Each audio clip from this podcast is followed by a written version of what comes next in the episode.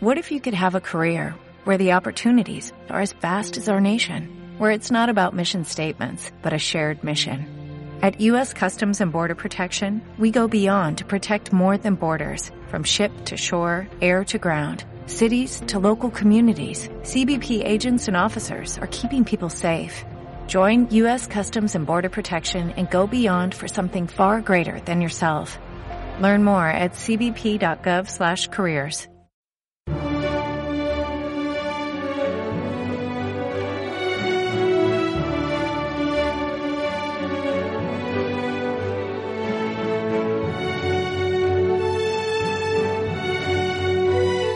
Luxus Mensae, una forma de acercarse a la realidad más significativa de cualquier época, la alimentación.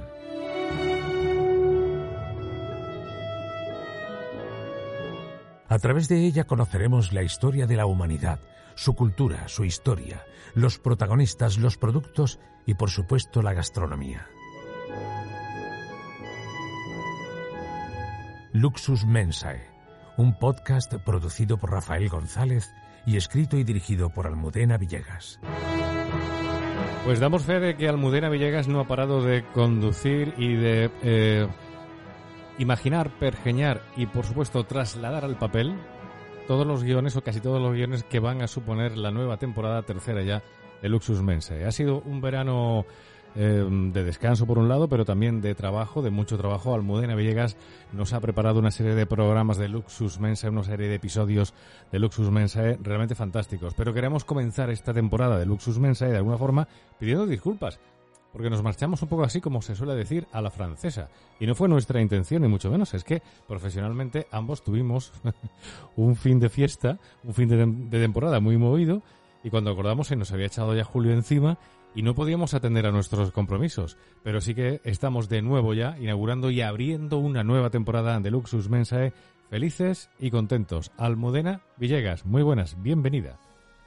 ¿Qué hay? Bienvenidos todos a la tercera temporada, es verdad, ya tres añitos de Luxus Mensae que parece que, bueno, han pasado volando. Y en, medio, en medio una pandemia, o sea, nos ha dado tiempo a todo. En medio de una pandemia, sí señor, pero oye, no, no hemos faltado, es verdad que eh, que, junio se nos, se nos fue la vida, porque es que íbamos sin tiempo para cosas, pero también es verdad que hemos sobrevivido a la pandemia. Eh, se puede decir, se puede decir alto y claro que, que estáis todos ahí, que además me ha pasado una cosa muy agradable durante este verano, que además de preparar muchísimas cosas, de descansar también, eh, pues me ha llamado mucha gente, se ha puesto mucha gente en contacto con nosotros a través de redes sociales. ¿Qué pasa? Que no tenemos episodio de Luxus Mensae.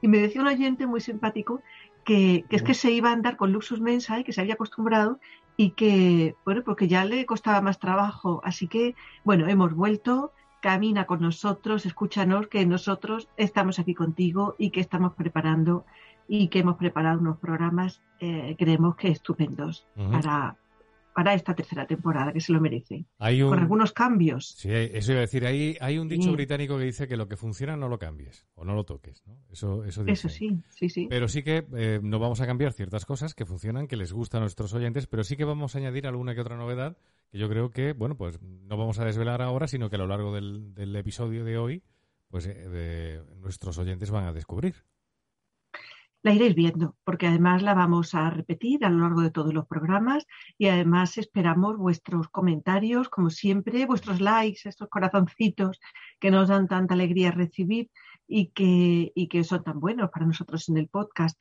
Pero, pero sí, animaos a contarnos cosas como siempre, eh, subiremos imágenes, cuando lo prometamos, ¿eh? Eh, subiremos imágenes, subiremos información y, bueno, aquí estamos con esa historia de la alimentación, que es la historia de la humanidad y que tiene tanto que contarnos de toda la vida cotidiana, de todas las civilizaciones y en todos los tiempos, porque si es verdad que algo nos une, es nuestro amor por la comida y que la necesitamos cada día. Sí, sí. Lo que sí es verdad es que Almudena ha repuesto fuerzas durante las vacaciones porque empieza fuerte, proponiéndonos el siguiente tema o el siguiente personaje histórico y su corte, el rey Salomón. Así es, claro. Empezamos, empezamos una temporada descansados, eh, contentos, con ganas de retomar y, y, oye, yo creo que el rey Salomón eh, bueno, pues es un, homenaje también ¿no? a, esta, figura impresionante de la historia que nos ha dejado además tantas incógnitas, porque la literatura, incluso la novela de misterio y, las preguntas de la historia, pues cuántas se entrelazan eh, alrededor del rey Salomón. Fíjate cómo serán esas incógnitas que hay quien piensa que el rey Salomón es más personaje mítico que histórico. Bueno, eh, es que hay mucha controversia con respecto a los personajes bíblicos, eh, mucha, eh, pero bueno, tiene su, tiene su historia y en esa no vamos a entrar, porque si no, eso nos haría un capítulo imposible, ya con el debate entre historiadores que bastante dificilitos somos y bastantes teorías tenemos cada uno. Nosotros vamos a ir a la historia bíblica. Eh, mito, realidad, mm, probablemente no era una fantasía y probablemente eh, las explicaciones sobre la alimentación de la corte del rey Salomón tienen mucho más que ver con la realidad de la época de los reyes eh, y de la monarquía en el mundo israelita. Bueno, ¿quién era, ¿quién era el rey Salomón?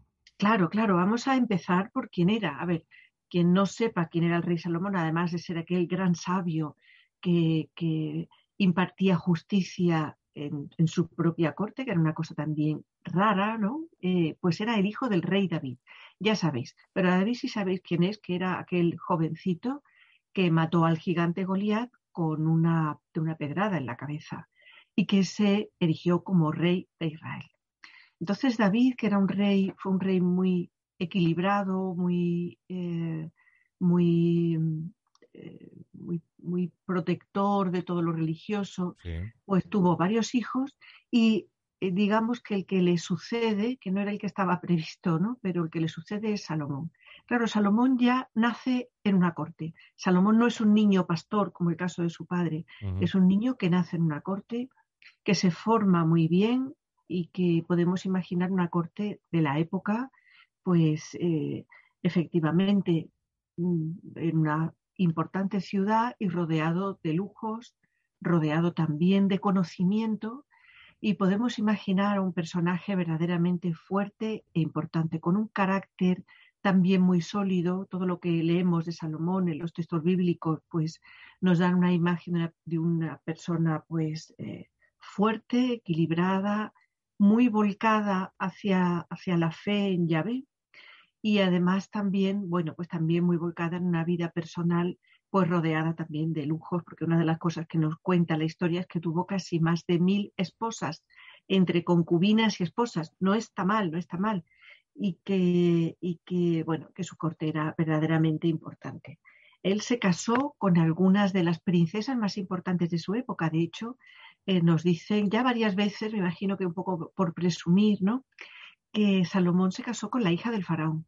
¿eh? Esto en, el, en el primer milenio antes de Cristo, casarse con una hija del faraón, aunque el faraón tuviera otras 50 hijas, pues era una cosa importante porque, eh, porque verdaderamente era un gran imperio en el mundo oriental. Así que aunque el, imperio egipto estaba un poco de capa caída entonces y casarse con una princesa egipcia tenía menos importancia, pues, eh, pues bueno, el, rey Salomón consiguió una de ellas.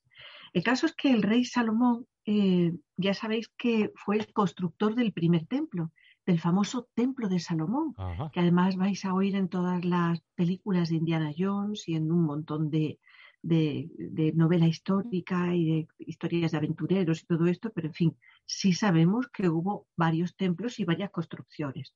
Es decir, entre aventura y arqueología nos quedamos con la arqueología. ¿eh? y nos quedamos con el conocimiento de verdad histórico. Y bueno, y el, el texto bíblico nos dice, fíjate, vamos a hablar de dos banquetes en época de Salomón. Es decir, la idea de traer a Salomón a, las, a, vuestra casa casi, pues es hablar de dos banquetes que hay muy importantes y de contaros un poco cómo, cómo se comía, qué pasaba en una corte de esta importancia. ¿no? El primer banquete se produce después de una experiencia eh, mística que tiene Salomón, que, en la que Dios se le aparece y le dice que, ¿qué quiere? ¿Qué quiere Salomón? ¿Qué es lo que puedo darte? Y entonces él, fíjate, no pide riqueza, no pide más poder, no pide nada de eso, pide sabiduría para ayudar a su pueblo, pide sabiduría para ser justo. Y entonces, eh, pues la otra presencia divina le dice que, bueno, que es admirable que pida eso en vez de pedir cosas, digamos, para él, ¿no? Y que iba a ser el hombre más sabio, más sabio eh, en toda la historia. No iba a haber nadie más sabio que él. Bueno, ya, eso es bastante importante, ¿no? Entonces Salomón se despierta, se da cuenta que ha sido un sueño, que no ha sido una experiencia, sino una, una, de esas otras experiencias místicas que se producen durante los sueños.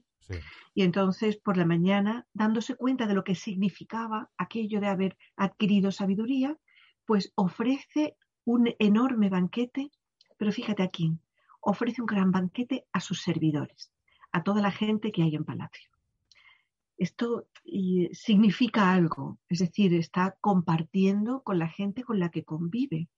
Y además no es el primer caso que en los textos habla de sus servidores, porque en otras ocasiones habla de lo bien que comen, lo bien que viven, cómo se visten sus servidores.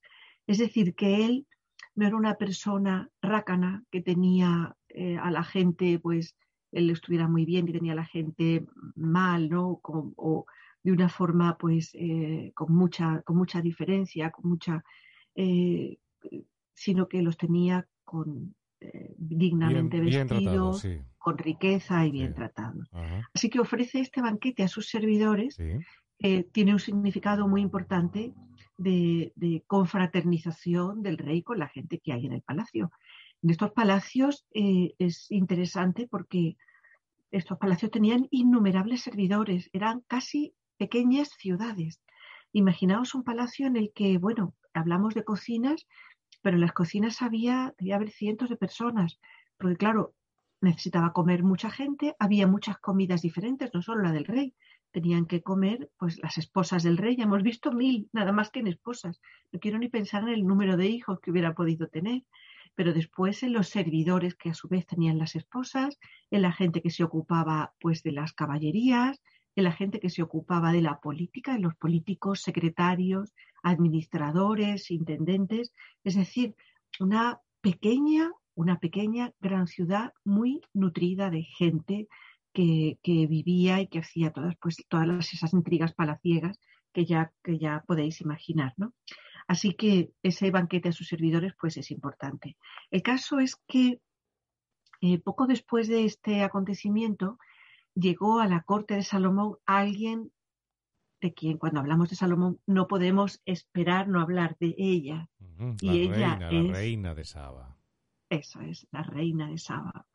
La reina de Saba. ¿Cómo podemos pensar en Salomón sin ella? Eh? Desde luego. Eh, nos falta tanto por saber en la historia que la verdad es que animo muchísimo a las personas que vayan a hacer investigación para que para que sigan trabajando en todos los aspectos que nos faltan por conocer y que más que misterios son eh, zonas oscuras de sí, lagunas ¿no? que no sean... Exactamente, exactamente. Así que la reina de Saba, nada más y nada menos que se enteró de la fama que tenía Salomón de sabio y cogió y decidió llegar a Jerusalén y a ponerle a prueba con enigmas. Es decir, la reina de Saba iba, era una listilla que iba muy bien preparada y lo primero que hizo cuando llegó, pues fue asaetear un poco al rey, eh, presentándole enigmas, haciéndole preguntas, consultándole cosas. Es verdad que también llegó cargada de regalos. ¿eh? Las, los tesoros de la reina de Saba, pues dice que llegó, llegó con camellos, con varios séquitos de camellos cargados de aromas, de oro, de piedras preciosas. Y entonces, con todo aquello, debió ser una cosa, ¿os imagináis? Llegar a Jerusalén de la época, la reina que viene con todo ese cortejo de gente de piel oscura, cargada de camellos que a su vez van cargados de riquezas. Qué espectáculo, ¿no? Qué, cosa tan grandiosa. Pues entonces enseguida empezó a, plantearle, digamos, preguntitas difíciles a Salomón y creo que él se lo respondió todo y se lo respondió todo satisfactoriamente. Así que eh, fíjate que ella se asombró mucho, primero por cómo le respondió Salomón, pero después se asombró mucho viendo no solo su sabiduría, sino el edificio que había construido, que era el templo. después hay un, claro, el primer templo. el primer templo de Jerusalén, que es el mítico templo que es la referencia de los judíos donde estuvo el arca de la alianza. Y se quedó impresionada al ver los manjares de su mesa. Es decir, qué comía y cómo lo comía, las habitaciones de sus siervos. Es decir, otra vez nos vamos a ver cómo vivía toda aquella gente. Eh, las, las ropas de sus criados, su indumentaria, pero también las bodegas que tenía, es decir, que a Salomón le gustaba el buen vino y los holocaustos que ofrecían el templo, es decir, los sacrificios. Así que le dijo al rey que efectivamente era verdad lo que había. Había sacrificios entonces. Había sacrificios de animales. ¿eh? Se hacían holocaustos que eran sacrificios pues de palomas o de cabras o incluso cuando había algún acontecimiento extraordinario pues animales mayores como terneros, pero sí se sacrificaban eh, se sacrificaban animales y otras cosas. También se entregaban algunos panes al templo. ¿eh? Si alguien no podía hacer un sacrificio mayor, pues entregaba panes. Así que todo el mundo podía, digamos, esperar la bendición de los sacerdotes del templo, que siempre se daba en, forma de alimento.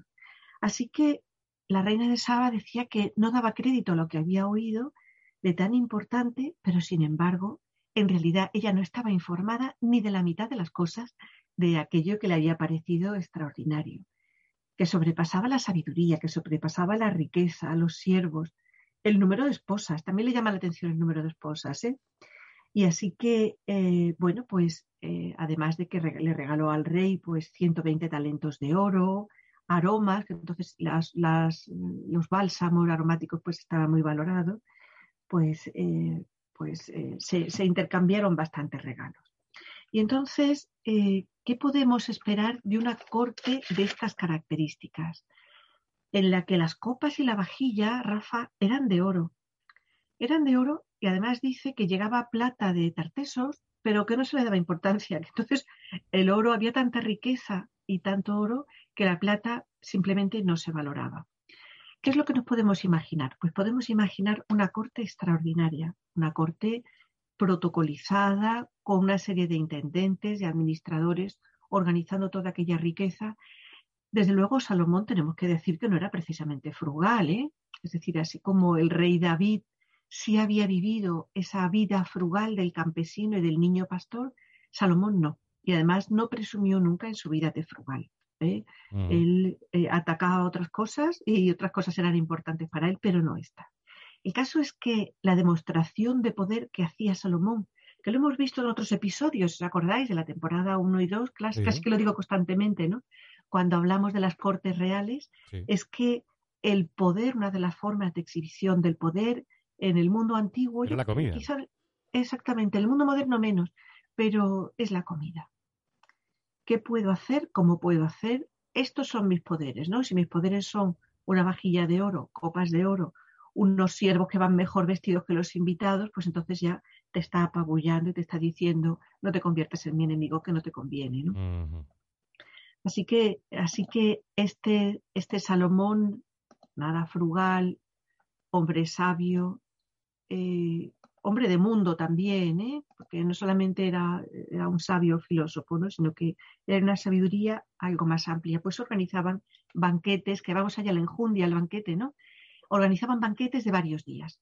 En esta época los banquetes no eran cortos, eran fiestas en las que había eh, músicos, en las que había eh, poesía, en las que había muchos tipos de diversión, como unas fiestas, digamos, como podemos imaginar algo así como las ferias locales que tenemos ahora, que son de tres o cuatro días. Eso no quiere decir que todo el mundo esté todo el tiempo en la feria, pero sí que puedes ir cuando quieras, que la gente descansaba, se iba a sus habitaciones y luego pues volvía y siempre sabía que en aquella zona, aquellos salones o la zona que pusiera a su disposición el rey en este caso, pues había, eh, podía comer, podía beber y podía disfrutar de las actividades que habían organizado. Así que ese es el sentido de los banquetes de varios días. ¿Qué comían en esos banquetes? Bueno, eh, ya habéis visto que el rey Salomón tenía unas bodegas extraordinarias. Desde luego, en este mundo se conocía ya la cerveza, era una bebida muy antigua, pero no era una bebida propia del mundo israelí. Simplemente porque tenían muy, buenas, muy buenos viñedos y porque el vino era una bebida de prestigio. Entonces el vino envejecido, además, ¿eh? Entonces, pues se bebía todo el tiempo vino. A veces probablemente con aguado, mezclado un poco con agua, pero vinos de distintas calidades y se valoraban mucho los vinos dulces. Como plato principal o platos principales, porque probablemente se presentaba un menú muy largo, que no todo el mundo comía de todo. Esto también en los banquetes antiguos, oye, había 100 platos, sí, pero nadie se comía 100 platos. Elegías, ¿no? A quien no le gustaba el pescado, pues comía carne, pero sobre todo el centro de atención eran las carnes, los grandes asados. Pero ojo, no los asados rústicos, digamos, la pieza gigante, no, no, los asados muy bien hechos, muy bien preparados, acompañados de salsas, de guarniciones, y podemos imaginar además unos sabores con mucho dulce mezclado, con mucho dátil, con mucha ciruela, incluso con pasas, sobre todo, y con jugos de pasas y esos sabores eh, que podéis imaginar un poco orientales, muy especiados probablemente.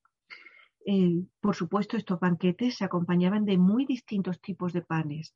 Pensemos que el trigo ya se dominaba hace ya varios milenios su cultivo y, el, y las pastelerías y la repostería pues era extraordinaria y se valoraba muchísimo.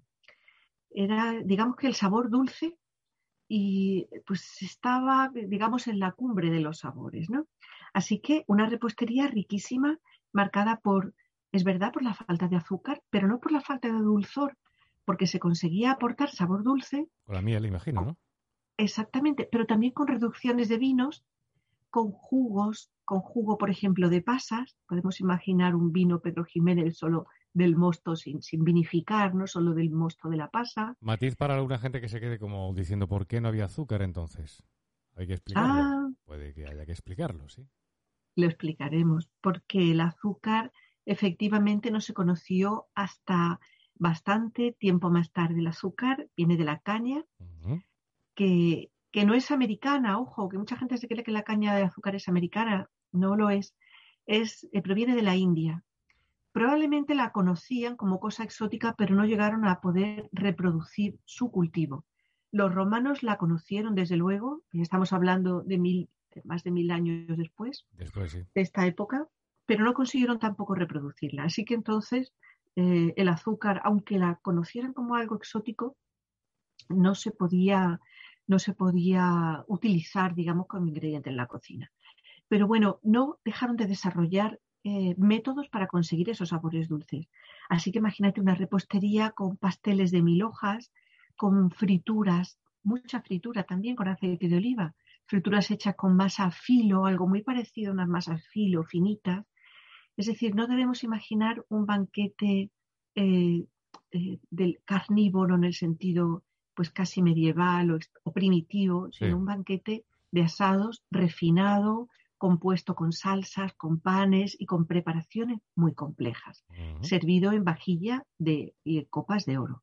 Así que eh, si os da un poco una idea todo esto de lo que pudo ser o alguno de los banquetes de Salomón, pues ya tenéis ahí una referencia, desde luego, con las prohibiciones propias de la ley mosaica que ya se ponía en práctica. Es decir, nada de cerdo, eh, nada, de, nada de marisco, pero sí carnes de cordero, de cabra, de ternera, alguna caza probablemente, y, pescados, pescados eh, de, animales que, de algunos pescados que no, y de animales que no reptaran.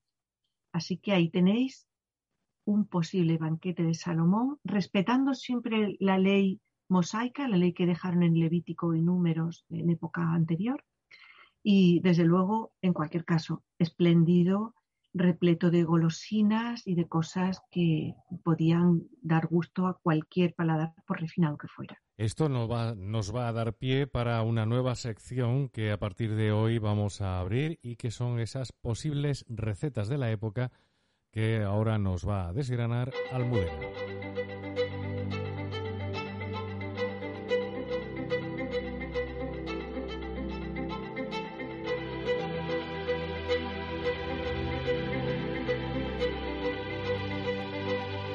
Y es que algunos oyentes nos han preguntado, bueno, ¿cómo se habla de historia de la alimentación y no se dan recetas? Bueno, no vamos a dar recetas como, como tal, pero sí que nos vamos a introducir en el recetario, como ya hemos hecho en otras ocasiones, todo hay que decirlo, desde un punto de vista histórico.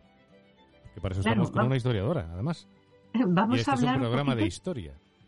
es un programa de historia de la alimentación, así que bueno, alguna receta en este nuevo apartado, sí vamos a proporcionaros alguna de las recetas sobre el tema del que hemos hablado anteriormente, Ajá. para centrar, digamos, para rematar con gusto, pues este, este programa.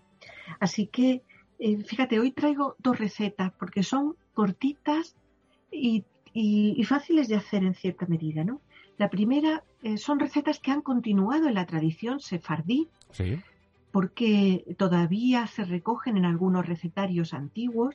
Una relativamente difícil de conseguir, pero la he traído con toda la intención porque como estamos a principio de otoño y todavía tenemos almendras, el que tenga almendras que se vaya corriendo a su árbol a coger unas poquitas, que le vamos a explicar cómo hacer una receta todavía del mundo sefardí, pero que probablemente se pudo hacer en época de rey Salomón. Así que vamos a coger unas, eh, un- unas pocas almendras verdes, Ajá. almendras verdes con su cáscara exterior, Sí. y las vamos a partir por la mitad. Y vamos a desechar la almendra. Caray. Fíjate. vamos a desechar la Empezamos almendra. bien. Vamos a comer Le ha cambiado la cara. Me acabo de sorprender. Vamos a comer almendras, a por- almendras. Bueno, vale. Vale, vale, vale. Ahora Vamos estoy muy entregado. Bueno, guardáis las almendras para otro preparado, ¿vale? Porque esas no, nos puede que nos sirvan para otra cosa, seguro.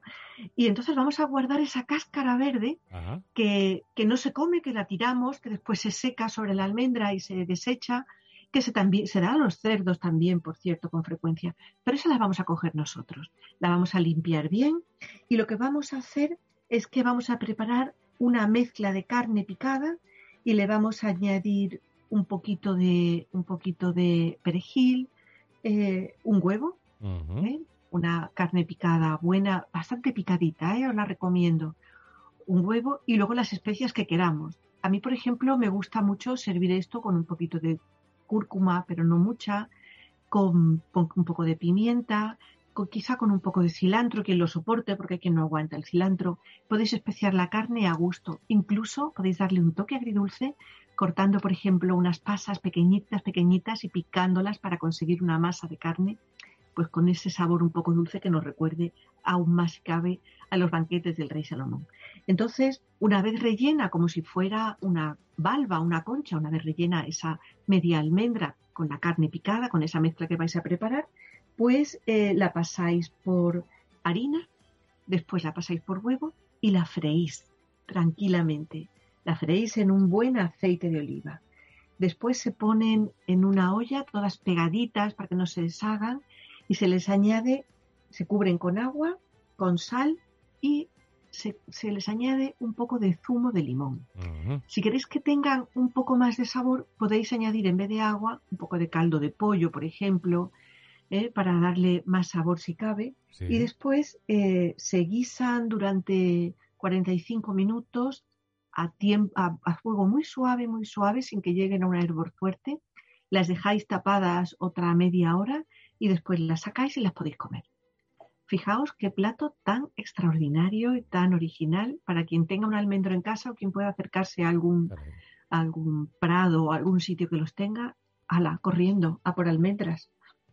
Bueno, ese es el primero. El segundo es dulce. ¿no? Ese es el primero. El segundo es un dulce de, la- de dátiles porque me resistía a no hacer un dulce eh, del banquete del rey Salomón. Pero este es muy fácil. Buscad unos dátiles buenos. Los menjul, los que producen en Israel, son extraordinarios, grandes, dulces, tiernos, jugosos, espectaculares. Quitadles el hueso, pero hacedlo vosotros porque los, eh, los dátiles que vienen sin hueso vienen un poquito deshidratados, vienen secos entonces no están tan buenos. Los amasáis, los rompéis, los amasáis, hacéis como una pequeña masa y después esa masa eh, la cortáis en trocitos, bueno, pues casi como la mitad de un dátil. Le dais esa forma de dátil, ya sin hueso, y los envolvéis en coco rallado.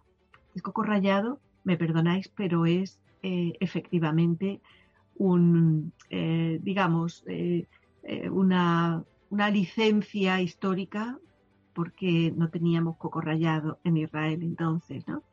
Pero sí probablemente pudieron estar rellenos estos dulces de dátiles de la almendra que habéis sacado al almendruco antes.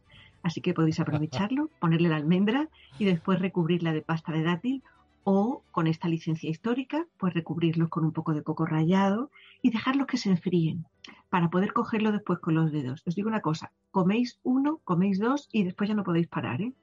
Madre mía. Bueno, pues qué dos estupendas recetas para abrir este nuevo espacio, esta nueva sección, el Luxus Mensae, recetas históricas de la mano de Almudena Villegas, eso sí, tocadas eh, con su personalidad o, bueno, con con ese buen hacer que también Almudena como cocinera tiene, todo hay que decirlo. Y doy buena fe de ello. No mucha fe, no, pero sí buena fe. Esperando algo. Unos almendrucos rellenos. en fin. Bueno, pues eh, eh, lo que sí vamos a tener como cada episodio de Luxus Mensa es nuestro habitual cierre. Vamos con él.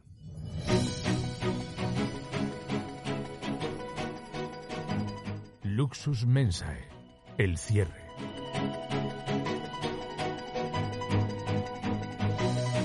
Y en el cierre, Almudena se va a hacer eco de un descubrimiento que ha tenido lugar este verano, ¿no, Almudena? Sí, es que este verano nos ha dado muchísimo juego, ya veréis. Ha sido un verano un poco atípico, activo.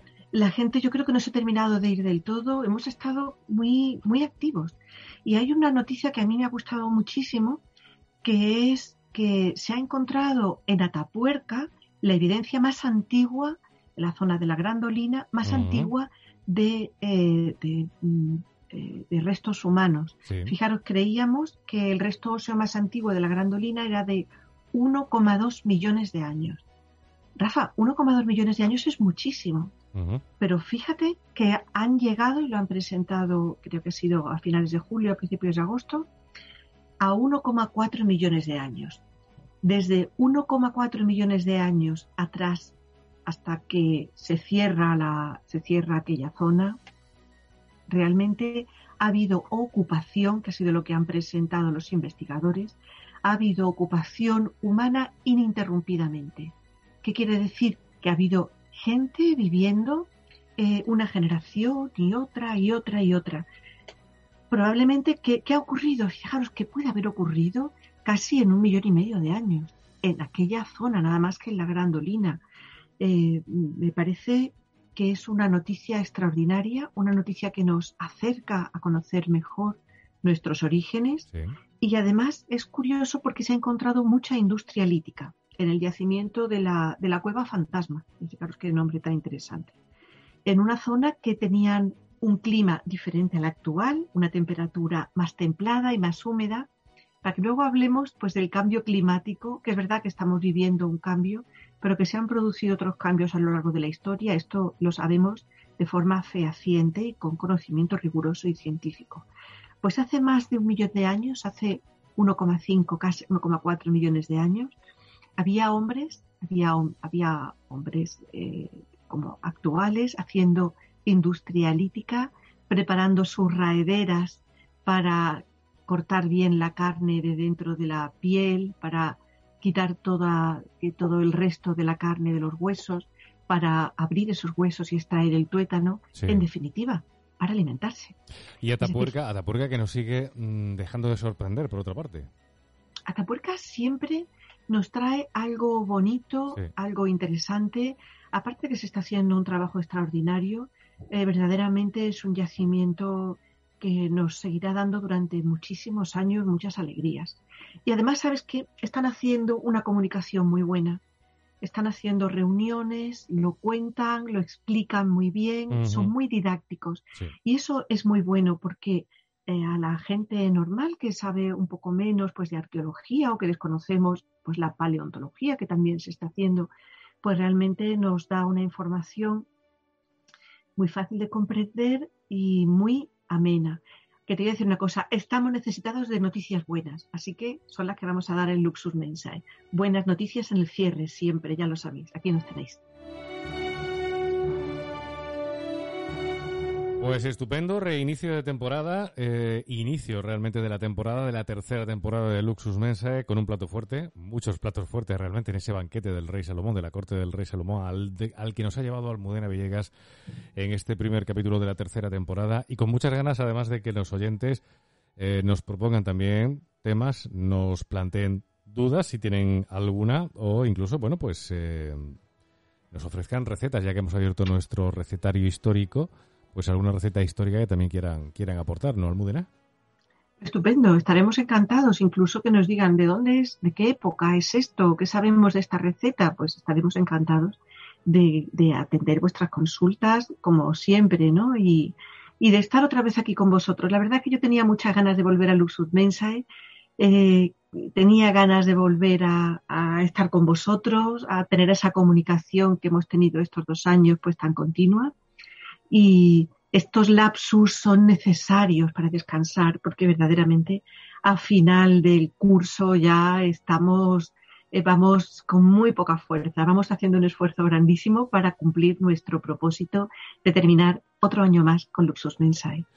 Eh, la próxima semana volveremos con un episodio similar en esta tercera temporada de Luxus Mensae. Almudena, muchísimas gracias y hasta la semana que viene.